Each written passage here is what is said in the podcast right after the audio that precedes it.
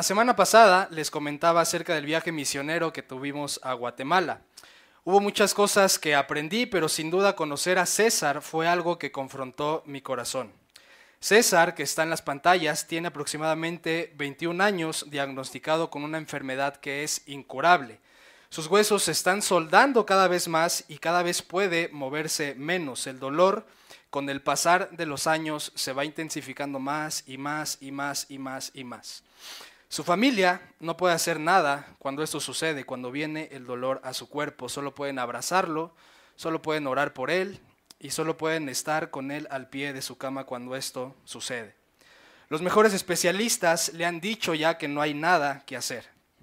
No hay nada absolutamente ya que hacer por César, es lo que le han dicho. Hasta aquí, eh, esa historia o la historia de César pudiera ser una de las historias más tristes de vida, pero César tendría mil razones con esta condición para quejarse de Dios al estar postrado en cama, él se ha perdido de distintos eventos, de distintas situaciones importantes en su vida.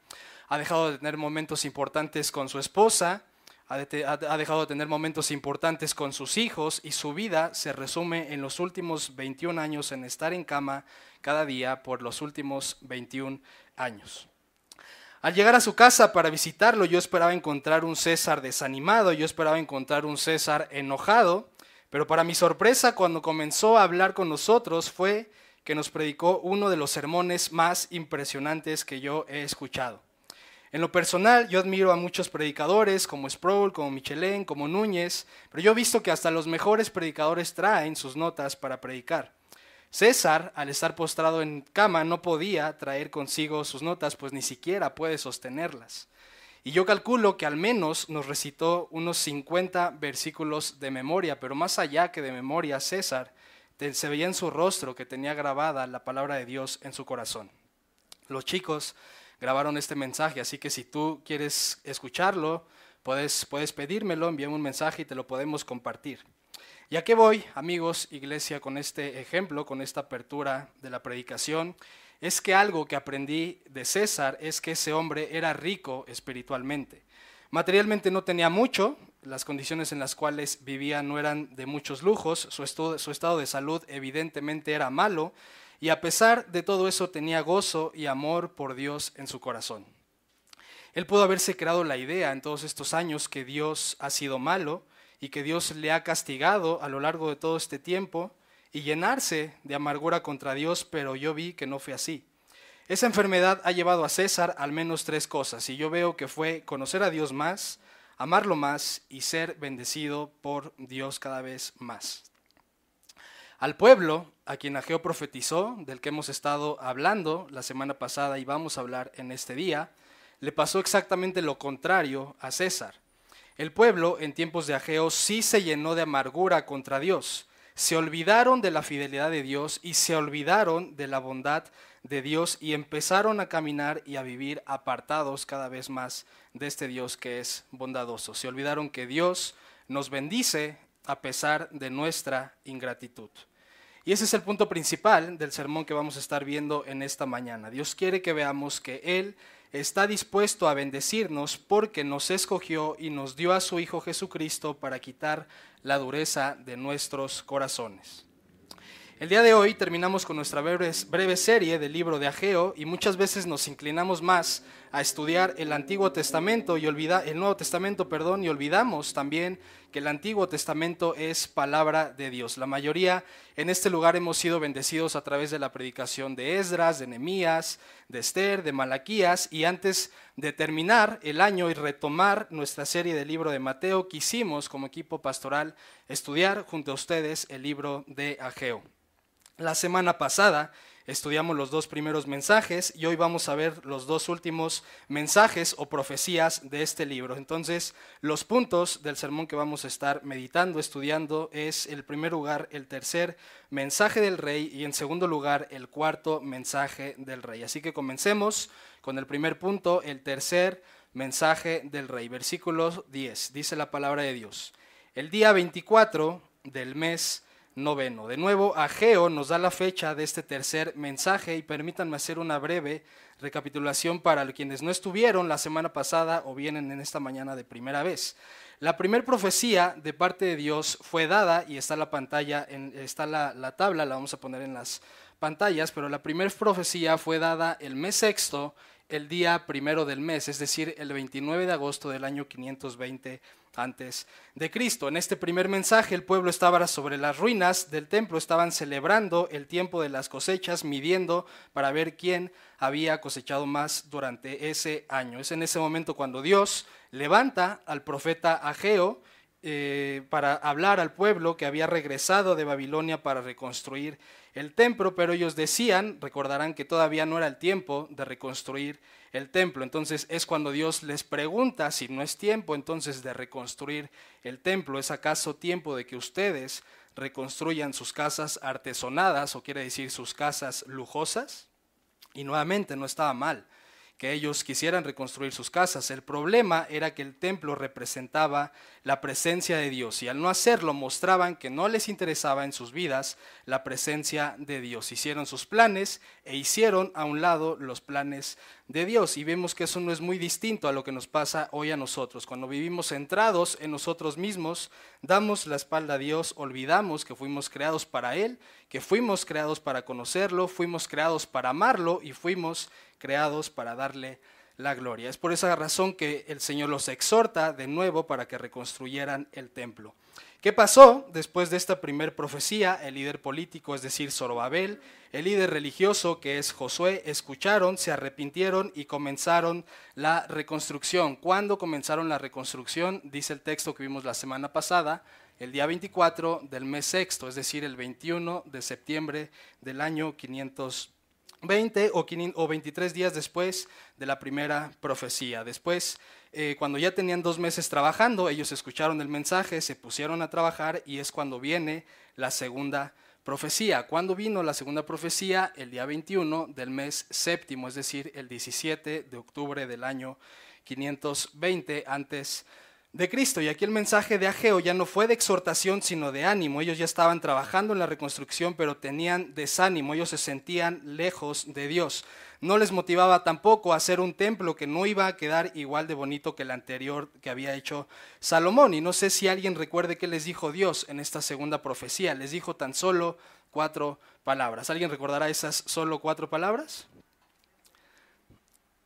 Dios les dijo, yo estoy con ustedes. Ellos lo habían olvidado y es por eso que Dios se presenta delante de ellos para recordarles que Él estaba con ellos. Y Dios pudo haberlos motivado con un gran discurso, pudo haberles dicho que tenían que vivir su mejor vida ahora, que ellos eran hijos del rey y muchas otras cosas semejantes a estas, pero Dios solo les recuerda que Él estaba con ellos y que su presencia era suficiente. Años más tarde, Pablo, en la carta a los Corintios, escribe sobre su visita al paraíso.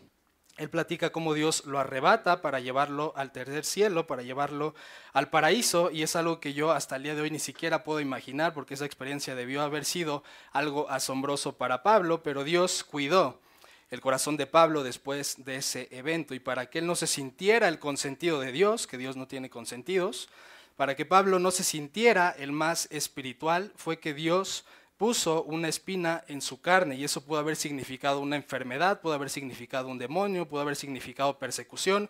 No sabemos con claridad qué significaba, pero porque no lo dice el texto, pero el punto es que esa espina fue lo que Dios utilizó para cuidar el corazón de Pablo. Pablo se pudo haber llenado de soberbia después de haber ido al cielo, pero sabemos que Dios no soporta a los soberbios. Y es por eso que Dios le recuerda a Pablo, mi presencia es lo más importante que tú tienes. El texto en 2 Corintios lo dice así. Y dada la extraordinaria grandeza de las revelaciones, por esta razón, para impedir que me enalteciera, ahí está, para impedir que yo me creyera el más espiritual, para impedir que yo me creyera el más sabio, me fue dada una espina en la carne, un mensajero de Satanás que me abofeté para que no me enaltezca. Acerca de esto, tres veces he rogado al Señor para que lo quitara de mí.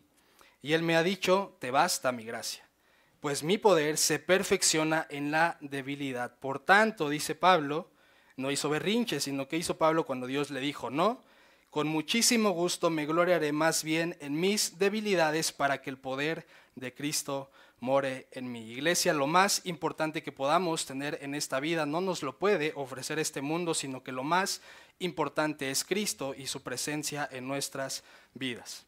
A este pueblo no le hacía mucha ilusión reconstruir el templo, a pesar de que ya lo estaban reconstruyendo. Lo estaban haciendo más por obligación que por amor a Dios y querer tener una relación con Él.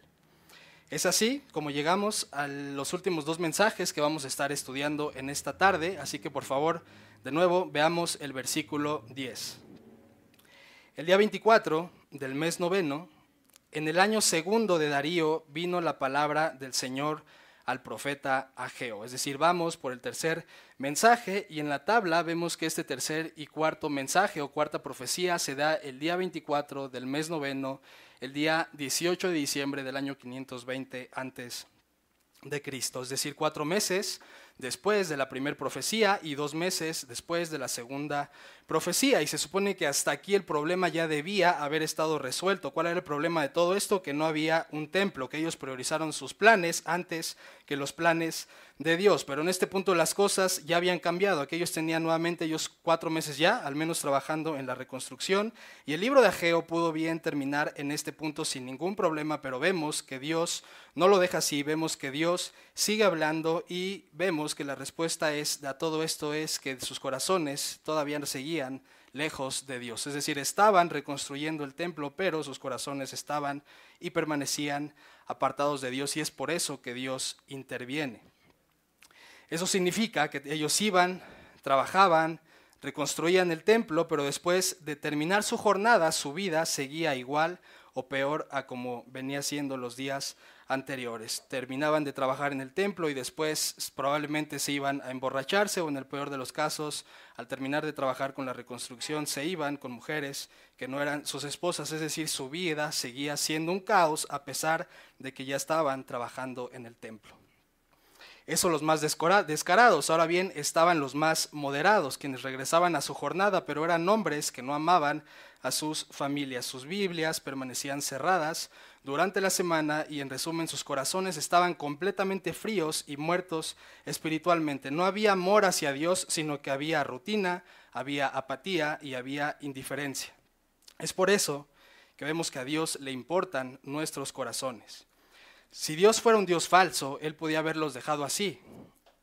Dios pudo haberles dicho, ustedes solamente reconstruyan el templo y ya después hagan lo que ustedes quieran, pero vemos que no. Vemos que Dios quiere que disfrutemos de su presencia y que Dios quiere restaurar nuestros corazones. La obediencia, amigos, no es todo en la vida cristiana porque Dios no quiere solamente nuestra obediencia, sino que Dios quiere nuestro corazón. Dios quería el corazón de este pueblo y es por eso que no los deja así y que sigue hablando. Versículo 10. El día 24 del mes noveno, en el año segundo de Darío, vino la palabra del Señor al profeta Ageo diciendo, así dice el Señor de los ejércitos, pide ahora instrucción a los sacerdotes. ¿Cómo inicia esta tercera profecía? Dios les dice, piden instrucción a los, a los sacerdotes. Es decir, Dios pudo decirle directamente a Geo lo que quería decir, pero vemos que le dice, pide instrucción a los sacerdotes. La figura del sacerdote en el Antiguo Testamento era importante. ¿Cuál era la función? Dice Éxodo, está en las pantallas, ellos, es decir, los sacerdotes, enseñarán tus ordenanzas a Jacob y tu ley a Israel. Es decir, los sacerdotes instruían e intercedían por el pueblo delante de Dios. Y mucho ojo con eso, porque la instrucción que Dios da de pedir instrucción a los sacerdotes es singular. Dios dice, Dios no dice vayan en grupo y pidan consejo, sino que Dios dice personalmente a Geo, ve personalmente y pide instrucción a los sacerdotes. ¿Qué significa eso? Que la relación con Dios es personal. Si nosotros no vamos a nuestra Biblia, si nosotros no pedimos instrucción a personas más sabias que nosotros, constantemente vamos a estar estancados espiritualmente. En segundo lugar, aprendemos de esto que los sacerdotes debían tener conocimiento de las escrituras y es por eso que Dios manda a Geo a pedir instrucción a ellos. Del mismo modo que hoy en día es indispensable que como pastores sepamos de la Biblia, es que un sacerdote tuviera conocimiento de la ley de Dios. Ahora bien, ¿cuál es la pregunta que tenía que hacer Ageo a los sacerdotes? Sigamos leyendo, versículo 12.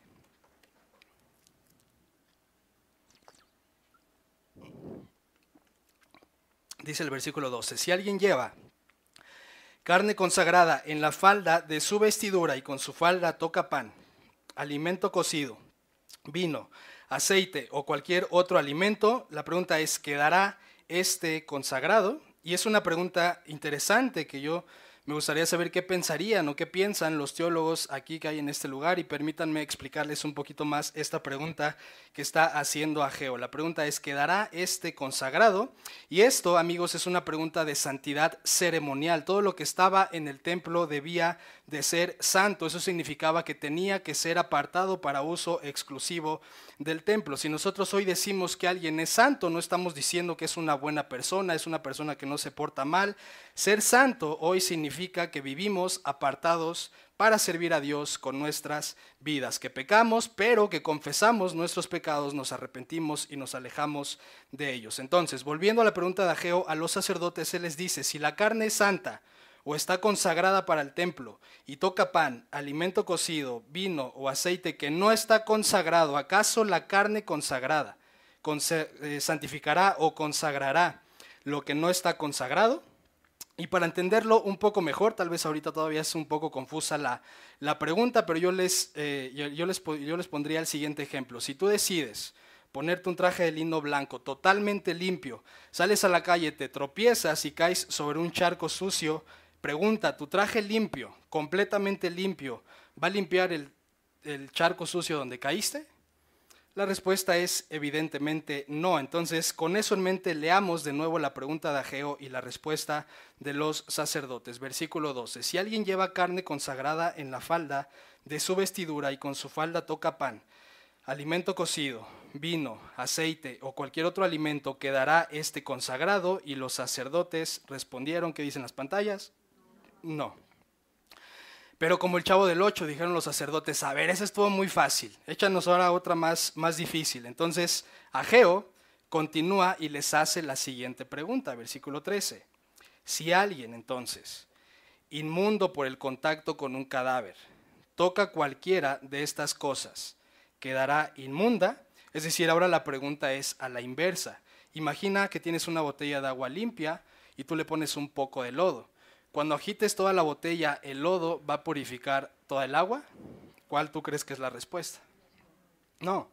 Aunque sea un poquito, un poquitito de lodo que tú pongas en toda el agua limpia, el agua va a quedar también contaminada. Entonces dice el versículo 13, si alguien inmundo por el contacto con un cadáver toca cualquiera de estas cosas, quedará inmunda.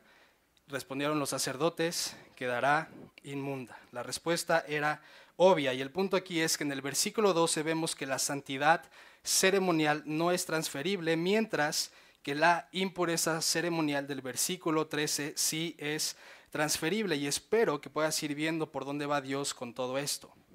La santidad no se puede transferir, pero la impureza sí se puede transferir. Nosotros podemos saber que la palabra de Dios nos santifica, pero si no nos exponemos a ella, si no la amamos, nuestro corazón nunca será santificado. En cambio, si nosotros nos damos permisos para pecar, si nos permitimos mentir un poco, si nos permitimos mirar un poco a una mujer para codiciarla, si nos permitimos un poco de enojo en nuestro corazón, un poco de fiestas, un poco de alcohol, un poco de pornografía, aunque sea un poco, ese pequeño pecado terminará contaminando completamente nuestro corazón, porque el pecado solo necesita un poco de nuestra aprobación para convertirnos en un religioso y engañar nuestros corazones. Ahora, una vez que Ageo hizo estas dos preguntas a los sacerdotes, ellos respondieron, y aquí viene el punto de lo que Dios quiere decirles, versículo 14. Entonces, volvió a hablar Ageo, diciendo, así es este pueblo y así es esta nación delante de mí, declara el Señor, y así es toda obra de sus manos, y lo que aquí ofrecen inmundo es. Es decir, el templo representa la pureza de Dios, pero el pueblo estaba sucio. ¿En qué sentido estaba sucio? En que su corazón estaba lejos de Dios hace tiempo y no se estaban dando cuenta. Ellos pensaban que terminar el templo los iba a santificar, Tal vez esperaban que su tristeza, su desánimo, su depresión, su vacío terminaría con borracheras, amigos, fiestas, o tal vez, como última opción, terminaría con el templo reconstruido. Iglesia, Amigos, nosotros no somos muy distintos a este, a este pueblo. Cuando nuestro corazón no conoce a Dios, el miedo toma el control de nuestros corazones. Y la manera en cómo queremos quitar ese miedo es en nuestras propias fuerzas. Las fuerzas de ese pueblo era creyendo que reconstruyendo el templo las cosas estarían mejor, pero vemos que eso no cambiaría porque su corazón estaba mal delante de Dios. Es decir, nosotros, eso es una lección también para nosotros, en que no pensemos en que ser religiosos y llevar una vida religiosa nos hará estar bien delante de Dios. Dios no quiere que seamos religiosos, Dios quiere que seamos sabios y que seamos espirituales. Hacer cosas para Dios y su iglesia es bueno, que vengamos, que lleguemos a tiempo, que sirvamos, que estemos en una comunidad misional, que nos capacitemos para consejería bíblica, es bueno, pero nada de eso transforma nuestras vidas. Conocer a Dios es lo único que puede transformar nuestros corazones completamente y esa es la oración de Pablo para la iglesia en Colosenses. Dice en las pantallas, Colosenses 1, no hemos cesado de orar para ustedes. ¿Cuál era la petición? De Pablo para la iglesia. Seguramente, y vemos en la carta, ellos tenían distintos problemas, tenían distintas eh, aflicciones, pero vemos cuál es la petición de Pablo para la iglesia, pidiendo, dice él, que sean llenos del conocimiento de su voluntad en toda sabiduría y comprensión espiritual, para que anden, es decir, no solamente para que tengan conocimiento, sino para que una vez con ese conocimiento anden como es digno del Señor, haciendo en todo lo que le agrada, dando fruto en toda buena obra y creciendo en el conocimiento de Dios. La petición de Pablo era que crezcan en el conocimiento de Dios y que anden como es digno del Señor. Nuestros corazones, amigos, iglesia, solo pueden estar en paz, no solo cuando las cosas salen como quisiéramos, sino cuando conocemos a Dios y descansamos en su soberanía y en su providencia. Antes de que Jesús fuera crucificado, antes de que Jesús fuera a la cruz, preparó el corazón de sus discípulos para lo que estaban por enfrentar. Juan 17.3 nos dice de qué manera los preparó y Jesús les dijo, esta es la vida eterna. ¿De qué se trata la vida? Que te conozcan a ti, el único Dios verdadero y a Jesucristo a quien has enviado. Iglesia, amigos, nosotros no sabemos qué va a pasar el día de mañana. Estamos ya a algunas semanas de Navidad y nuevamente este año una silla estará vacía y algún día la silla que estará vacía será la nuestra. Hay muchas cosas que no sabemos, pero solamente una cosa es necesaria que nosotros sepamos hoy, y es que no dejemos pasar cada día la oportunidad de conocer más a Dios, y no solamente conocerlo, sino crecer en nuestro amor hacia Él. Este pueblo estaba con el corazón lejos de Dios y no se daban cuenta, pero el corazón de Dios no estaba lejos de su pueblo y no lo está tampoco de nosotros. Cualquiera de nosotros nos hubiéramos dado por vencidos con este pueblo, pero vemos que Dios no lo hace. Nosotros muchas veces somos rebeldes, somos apáticos, somos fríos, pero Dios no se da por vencido con nosotros y no se dio por vencido con este pueblo, sino que muestra su amor una vez y otra vez y otra vez y otra vez. Es por eso que Dios sigue hablando en esta tercer profecía y ya mostró toda su maldad, ya mostró que su corazón estaba lejos de él, pero ahora es tiempo de que Dios intervenga, dice el versículo 15. Ahora pues, ya vimos todo lo malo, pero ahora dice Dios, ahora pues, con estas simples dos palabras es que inicia el versículo 15 y nuevamente esta palabra ahora significa que Dios va a intervenir y va a hablar en los siguientes versículos. Sigamos leyendo. Ahora pues, consideren bien esto de hoy en adelante. Antes que se pusiera piedra sobre piedra en el templo del Señor, en aquel tiempo, cuando alguien buscaba un montón de 20 medidas, solo encontraba 10. Es decir, ellos se esforzaban para encontrar 20 medidas, pero solamente encontraban 10. Venía alguien al lagar para sacar 50 cántaros y solo sacaba 20. Versículo 17. Los herí con viento abrasador, con plaga y con granizo en toda obra de sus manos. Pero ninguno, que dice al final del versículo, pero ninguno de ustedes se volvió a mí. Es decir, Dios aplicó disciplina sobre este pueblo, pero termina diciendo, pero ninguno de ustedes se volvió a mí. Y subrayen esa frase porque si hay textos que nos muestran la depravación total del hombre y la dureza de nuestros corazones, son textos como este que acabamos de leer. Desde el principio Dios advirtió las consecuencias de la desobediencia y aún así Adán y Eva no hicieron caso y decidieron desobedecer a Dios. ¿Por qué? Porque como humanidad nosotros no creemos saber nada de Dios. Desde el principio nos hemos revelado y hasta el día de hoy sufrimos las consecuencias del pecado y parte de esas consecuencias vimos en este texto que son la disciplina de parte de Dios. Por ejemplo, ¿qué, hizo? Dios con la desobediencia en tiempos del profeta Amos, exactamente lo mismo que hizo en el texto que acabamos de leer del profeta Ageo. ¿Qué pasó?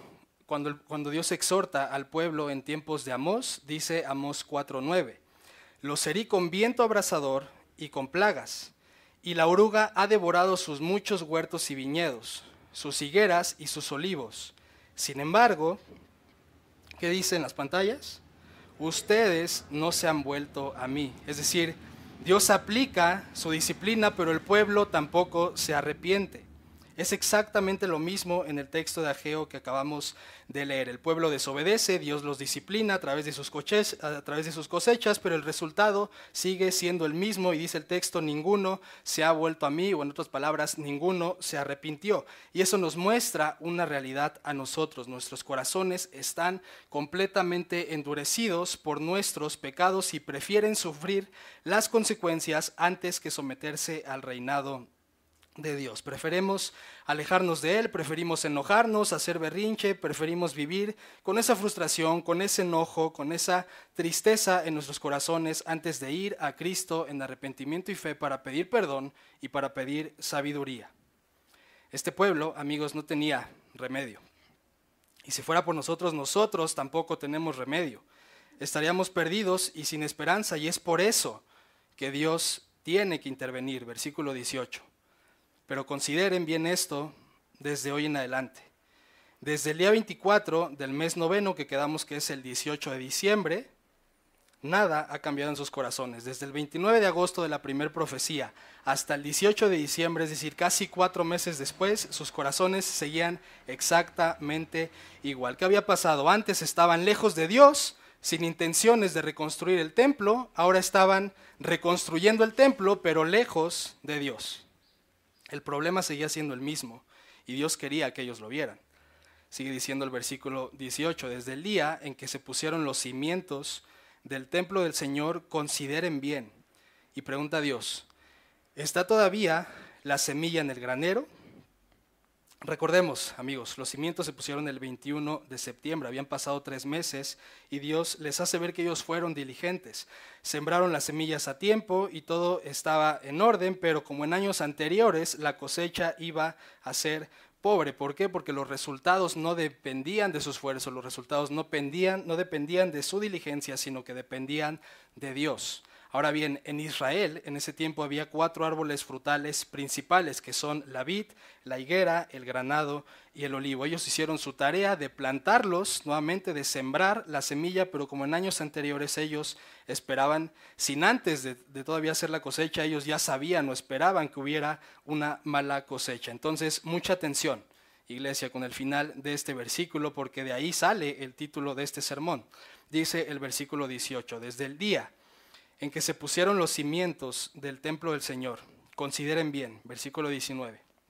¿Está todavía la semilla en el granero? Es decir, hicieron su tarea de sembrarla como cada año y cada año tienen malos resultados y la respuesta era sí. Sigue diciendo Dios, todavía la vid, la higuera, el granado y el olivo, que vemos que son los principales frutos de Israel, dice Dios, no han dado fruto. Ustedes hicieron su trabajo, pero como cada año no han dado fruto, pero termina diciendo el versículo, pero desde hoy yo los bendeciré. Desde hoy yo los bendeciré, dice el Señor. Ese es el Dios que a mí me tiene cautivado y que desde los 20 años que me salvó me sigue sorprendiendo cada día. Al igual que este pueblo, mi corazón estaba lejos de él. Le pagué con desobediencia y él me pagó con su hijo en rescate por mí. Y mucha atención con lo siguiente, porque Dios se complace en la obediencia, como vimos la semana pasada, pero también Dios se complace en sanarnos cuando desobedecemos y cuando fracasamos. Eso no quiere decir que Dios se complazca en que pequemos, sino que Dios se complace en restaurarnos cuando nosotros pecamos. Thomas Goodwin lo dijo de la siguiente manera, y está en las pantallas. El gozo, el consuelo, la felicidad y la gloria de Cristo aumentan y se intensifican cuando muestra gracia y misericordia, cuando perdona, cuando alivia y cuando consuela a sus seguidores aquí en la tierra. Iglesia, amigos, nuestros corazones estaban muertos en pecados, pero Dios ha querido darnos bendición. Nunca vamos a encontrar un Dios que se, un Dios que ame y que se compare con el amor que Dios nos muestra y nos ha demostrado. Nosotros merecíamos maldición, pero él, sin embargo, nos ha dado bendición. Dios es un Dios que se bendice y que se complace cuando nos bendice. Nuestras faltas pueden ser muchas, pero como dice el himno, su gracia es mayor. Dios ha querido bendecirnos con lo más valioso que Él tiene y esa bendición es Cristo. Efesios lo dice de la siguiente manera, bendito sea el Dios y Padre de nuestro Señor Jesucristo, que nos ha bendecido con toda bendición espiritual en las casas lujosas que Él me dio, en la salud perfecta que Él me dio, en la vida perfecta sin problemas que Él me dio. No, ¿cómo nos ha bendecido Dios con toda bendición espiritual en los lugares celestiales en Cristo. Nuestra mayor riqueza y bendición es Cristo, dice Salmo 73, 25, ¿a quién tengo yo en los cielos sino a ti? Y fuera de ti nada deseo en la tierra, mi carne y mi corazón pueden desfallecer, pero Dios es la fortaleza de mi corazón y mi porción para siempre. Es así como Dios termina este tercer mensaje de parte de Dios al pueblo y como inicia el cuarto mensaje y es el segundo punto de este sermón. El cuarto mensaje del rey, versículos del 20 al 23. Así que leamos, versículo 20. La palabra del Señor vino por segunda vez a Geo el día 24 del mes, diciendo, habla a Zorobabel, gobernador de Judá. Este último mensaje, cuarto mensaje, sucede exactamente el mismo día del tercer mensaje, el que acabamos de leer, es decir, el 18 de diciembre. Tal vez tan solo unas pocas horas después de este primer mensaje, es que ahora el último va dirigido a los, eh, más bien veíamos el tercero fue dirigido a los sacerdotes y este va dirigido a Zorobabel, que quedamos que Zorobabel era gobernador de Judá y Dios pudo dar este mensaje de manera privada a Geo, pero vemos que no fue así. Vemos que Dios le revela a Zorobabel lo que vendría en un futuro y quiere que Dios nosotros también sepamos eso que él pudo haber dicho de manera privada a Zorobabel. Entonces, ¿qué fue lo que dijo Dios a Zorobabel? Sigue diciendo el texto, habla a Zorobabel, gobernador de Judá. ¿Cuál es el mensaje? Yo estremeceré los cielos y la tierra y volcaré el trono de los reinos y destruiré el poder de los reinos de las naciones y volcaré el carro y a los que montan en él y caerán los caballos y sus jinetes cada uno por la espada de su hermano. Y atención con las palabras, yo estremeceré, yo volcaré, yo destruiré, yo volcaré, es decir, no hay nadie por encima de la autoridad de Dios. Y la idea aquí es que Persia, el imperio más poderoso en ese momento, no sería ni el primero ni el último sobre la tierra. Vendrían muchos reinos, pero ninguno permanecería, para siempre, porque el único reino que permanece para siempre es el reino de Dios. Y así ha sido declarado desde siempre. Vemos en el Salmo 145, donde David dice, tu reino es reino por todos los siglos y tu dominio permanece por todas las generaciones. Reinos van, reinos vienen, reinos caen, pero solamente el reino de Dios está en espera de su consumación y es ese reino eterno al cual Dios nos ha llamado a permanecer o a pertenecer gracias a Cristo. Una vez dicho esto, leamos las últimas palabras de Dios en el libro de Ageo.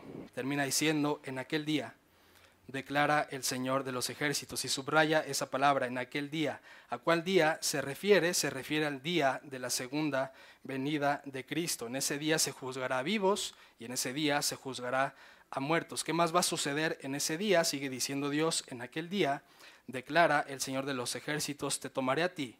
Zorobabel, hijo de Salatiel, siervo mío. Recuerden, este mensaje únicamente va dirigido a Zorobabel y al escuchar esto que acabamos de ver, de que acabamos de leer, debió haber sido un shock para Zorobabel. ¿Por qué? Porque todos los judíos sabían que vendría la instalación del reino de Dios, pero nadie sabía cuándo sucedería, no tenían detalles, pero algo sí sabían, el rey tenía que venir de la descendencia de David. Así había sido anunciado en Isaías, Isaías lo dice así, entonces un retoño brotará del tronco de Isaí y un vástago dará fruto de sus raíces.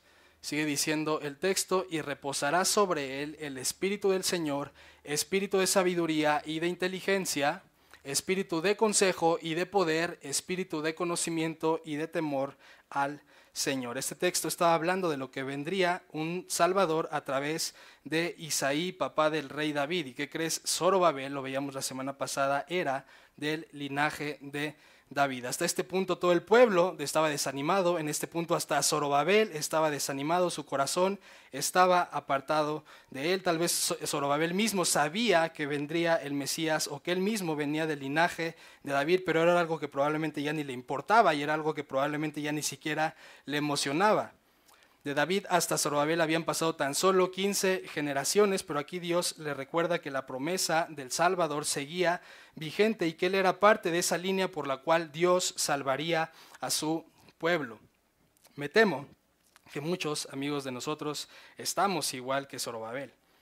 Olvidamos el privilegio que es ser llamados hijos de Dios. Estamos más preocupados por nuestros asuntos que en el llamado que Él nos ha hecho de ser llamados hijos de Dios. Zorobabel no merecía ser de la línea del Mesías, pero Dios quiso mostrarle su gracia. Dios quiso bendecirlo y continúa, revelándole Dios más acerca del futuro en este último mensaje. ¿Qué más es lo que le dice Dios? Leamos el final del versículo y del libro del profeta Ageo. Termina diciendo, en aquel día declara el Señor de los ejércitos, te tomaré a ti, Zorobabel, hijo de Salatiel, siervo mío, es decir, de ti vendrá el Mesías, declara el Señor, y te pondré como anillo de sellar. El anillo de sellar es un símbolo de autoridad, es un símbolo de poder dado por Dios y desde luego no se estaba refiriendo a Zorobabel, sino que él era un hombre pecador como cualquiera de nosotros que necesitaba ser rescatado. Esa profecía se refería más bien a uno mejor que vendría después de él y que hoy sabemos llegaría diez generaciones después. ¿De quién estamos hablando? Obviamente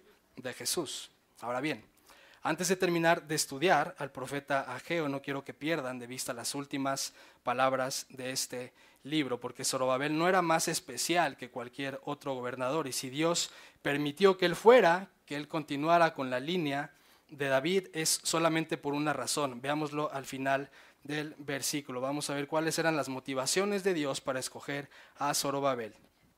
Dice, en aquel día, declara el Señor de los ejércitos, te tomará a ti Zorobabel, hijo de Salatiel, siervo mío, declara el Señor, y te pondré como anillo de sellar, porque yo te he escogido. Porque yo te he escogido. Ese es el aliento final que Dios le da a Zorobabel. Zorobabel no merecía ser de la genealogía de Jesús, pero Dios lo escogió y le dio ese honor. Y si Dios no hizo privado, este mensaje para Zorobabel y permitió que nosotros lo sepamos hoy, también es para alentarnos. Si hoy nosotros somos parte del reino de Dios, no es por nuestra capacidad de entender el Evangelio, no es por nuestra validad, no es, por nuestra habilidad, no es porque hemos hecho bien las cosas, sino es simplemente porque Dios nos escogió. Efesios lo dice de la siguiente manera, porque Dios nos escogió en Cristo antes de la fundación del mundo para que fuéramos santos y para que fuéramos sin mancha delante de de él. Jesús lo dice de la siguiente manera con sus discípulos, ustedes no me escogieron a mí, sino que yo los escogí a ustedes y los designé para que vayan y den fruto. No nada más los salvé para que no vayan al infierno, los escogí y los designé para que vayan y den fruto. Nosotros nunca, nunca escogeríamos a Dios, pero Dios nos escogió solamente por misericordia y por amor. ¿Cómo podemos concluir? Este sermón? ¿Cómo podemos concluir esta serie si nosotros, si tú estás en Cristo, en esta mañana Dios ha querido bendecirte? Al igual que este pueblo, no hagas cosas para Dios solamente por hacerlas. Dios no quiere solamente tu obediencia, Dios quiere tu corazón. No permitas que tus preocupaciones como este pueblo te alejen de Dios. Pon tu mirada en Él y en la vida eterna venidera, porque lo que viene estará mucho mejor. David Murray lo dijo de la siguiente manera. Dios ha escrito una historia celestial y perfecta para nosotros que comenzará en el momento en que termine nuestra historia en este mundo. Es una historia que nunca terminará y que será tan buena que nunca querremos que termine. La vida eterna, amados, iglesia, es lo que nos espera.